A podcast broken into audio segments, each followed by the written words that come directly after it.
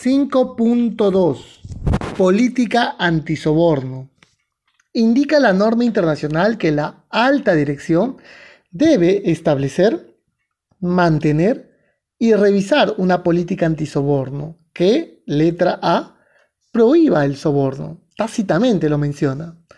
Letra B, requiera del cumplimiento de las leyes antisoborno que son aplicables a la organización es decir, que describa el cumplimiento de las leyes antisoborno, que en el Perú las tenemos, por supuesto, y eso tiene que estar plasmado en la política. Letra C. Sea apropiada al propósito de la organización. Significa que cuando yo cierre los ojos, debería de estar describiendo una política muy aterrizada a las particularidades de esta organización.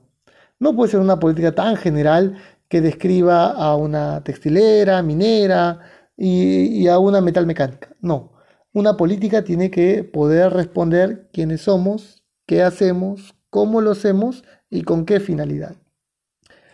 Letra D. Proporcione un marco de referencia para el establecimiento, revisión y logro de los objetivos anti-soborno.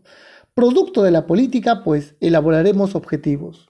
¿no? Tiene que haber en sintonía incluya el compromiso de cumplir los requisitos del sistema de gestión antisoborno. Es decir, que vamos nosotros a básicamente a cumplir, mantener, ¿no? este sistema de gestión antisoborno como una práctica de trabajo en la organización. Letra F. Promueva el planteamiento de inquietudes de buena fe o sobre la base de una creencia razonable en confianza y sin temor a represalias. Bueno, eh, mencionará seguramente la consulta eh, que, va, que busca en, en, las personas, la consulta y la participación, ¿no? Y dentro de la consulta vamos a esclarecer las dudas si eso o no es un soborno. El obsequio, eso no un soborno. Bueno, abriremos nosotros toda una plataforma y canales para esclarecer las dudas e inquietudes. Letra G. Incluye un compromiso de mejora continua del sistema de gestión antisoborno. Entonces, como una forma eh, de comportamiento que va a tener esta organización será mejorar continuamente. Letra H explique la autoridad y la independencia de la función de cumplimiento de la de antisoborno. Bueno, en la política también detallaremos ¿no? la participación ¿no? y esto está mantenido bajo la independencia y autoridad de nuestra función de cumplimiento. Letra I. Explique las consecuencias de no cumplir la política antisoborno. Esta persona será eh, separado, demandado, será puesto eh, a disposición, tal vez, ¿no? Tal vez.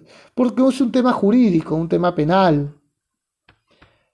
La política antisoborno debe, dice la norma, estar disponible como información documentada.